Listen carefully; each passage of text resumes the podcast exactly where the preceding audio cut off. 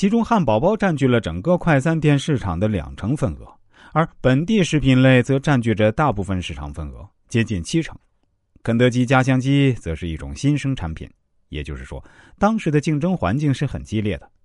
肯德基要想重新占据市场是很困难的，但经过公司营销部门的市场调查和预测，公司认为其前景还是很乐观的。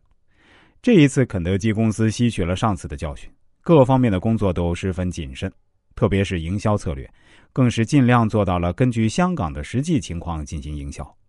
首先，公司对市场进行了细分，明确了目标。新的家乡鸡店一改上次的模样。变成了一家高级食堂快餐厅，消费对象定位于十六至三十九岁之间的年轻人群。其次，家乡鸡店在食品项目上进行了革新，在品种上以鸡为主，有鸡件、鸡组合装、杂项甜品和饮品。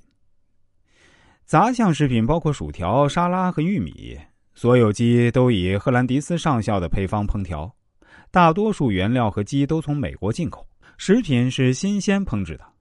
炸鸡若在四十五分钟内还没有被售出的话，将会取消出售，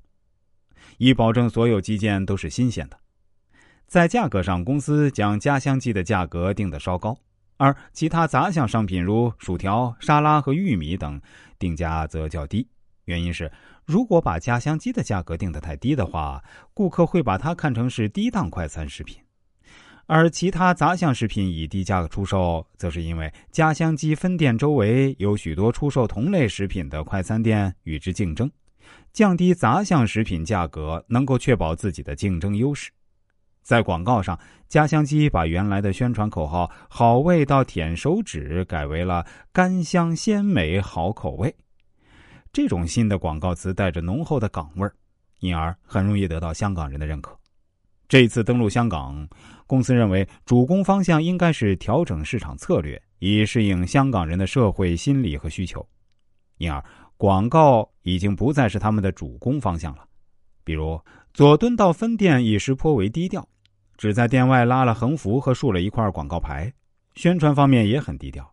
只集中在店内和店外周围推广，广告宣传也于开业数月后停止了。就在开业数月后，公司进行了一次调查，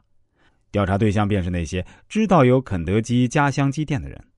据当时的调查显示，百分之六十四尝试过家乡鸡的被访问者认为菜式的选择有限，而百分之二十一的人认为食品价钱太贵，